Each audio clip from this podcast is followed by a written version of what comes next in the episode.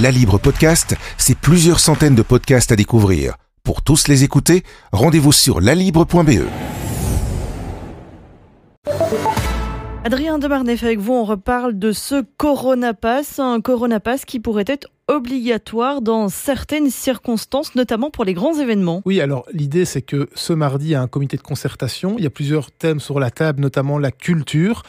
Pour le mois de juin, on le sait déjà, il y aura une jauge de personnes maximum autorisées, 200 en intérieur, 200 en extérieur. Pour l'été, rien n'a encore été décidé aux grandes dames du secteur culturel et ils vont décider mardi de combien de personnes sont autorisées en intérieur, en extérieur, en juillet et en août. Ça a déjà fait beaucoup de discussions fin avril, fin lors du dernier comité de concertation, il y avait eu le chiffre de 2500 personnes qui avaient été mises sur la table par euh, Alexander De Croo. Yann Jambon, hein, le ministre-président flamand, avait dit Niet, on n'en veut pas, c'est trop peu. Et on pense que dans les prochaines semaines, vu l'évolution positive de la vaccination, on pourra avoir beaucoup plus que ça.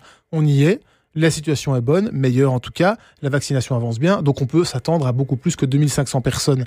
Mais quoi qu'il en soit, on ne va pas atteindre un chiffre de 20 000 personnes. Ça, ça me paraît complètement aberrant. Van Den Broek et les experts ne l'accepteront jamais. Donc imaginons qu'on atteint 5 000, 6 000, 7 000 personnes. Ce sera très bien pour la plupart des événements culturels, mais ce sera toujours complètement insuffisant pour des gros événements je cite à tout hasard Tomorrowland qui se, qui se tient fin, euh, fin août et début septembre, il y aura deux semaines, et Spa-Francorchamps par exemple, voire les stades de foot, le championnat reprend fin juillet.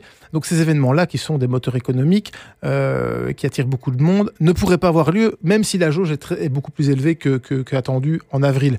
Donc c'est pour ça qu'il est question, euh, le gouvernement envisage de mettre en place ce, ce Corona Pass pour la mi-août, pour ces grands événements et certainement pas pour aller au restaurant, comme on l'a craint, comme c'est le cas au Danemark, pour aller au fitness ou pour aller au théâtre. Ça, ce n'est pas du tout sur la table. Par contre, pour les grands événements à partir de la mi-août, oui, c'est envisagé très sérieusement. À partir de la mi-août, il y a aussi le, le Grand Prix, hein, vous le disiez, de Spa-Francorchamps. Le MR pousse d'ailleurs pour que le Corona Pass euh, soit mis en œuvre à cette occasion.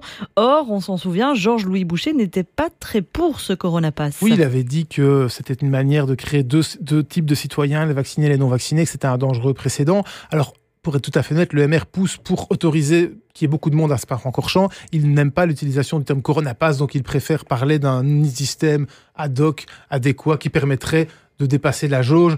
Euh, mais voilà, le terme Corona Pass, ils ne sont pas à l'aise, mais ce qu'ils veulent éviter, c'est que euh, le Grand Prix euh, passe sous le nez de, ces organisateurs et du public qui y va. C'est un grand moteur économique pour la région. Donc, clairement, ils sont en train de chercher une solution au gouvernement OMR et dans les autres parties pour permettre que ce type d'événement se passe en allant au-delà des jauges qui vont être décidées. Mais on peut parler aussi évidemment des stades de foot. Euh, même au, plus fort de, de, de, l'été, quand ça allait beaucoup mieux, il y avait des matchs, mais il n'y a jamais eu des stades pleins. Euh, même en juillet, on ne peut pas s'attendre à ce qu'il y ait 30 000 personnes au standard ou, ou à Anderlecht. Par contre, avec ce Corona Pass, mi-août, euh, on pourrait imaginer qu'il y ait plus de monde parce que les gens seraient, entre guillemets, euh, vaccinés ou auraient fait un test PCR négatif ou seraient immunisés et on en aurait la preuve via ce, ce Corona Pass qui serait un dérivé, un duplicata de la Green Card européenne, c'est le passeport vaccinal européen qui sera euh, utilisé et donc on aura cette version belge qui permettra d'accéder à ces grands événements. C'est en tout cas ce qui est sur la table pour le moment et c'est très sérieusement discuté. La Libre Podcast, c'est plusieurs centaines de podcasts à découvrir. Pour tous les écouter, rendez-vous sur lalibre.be.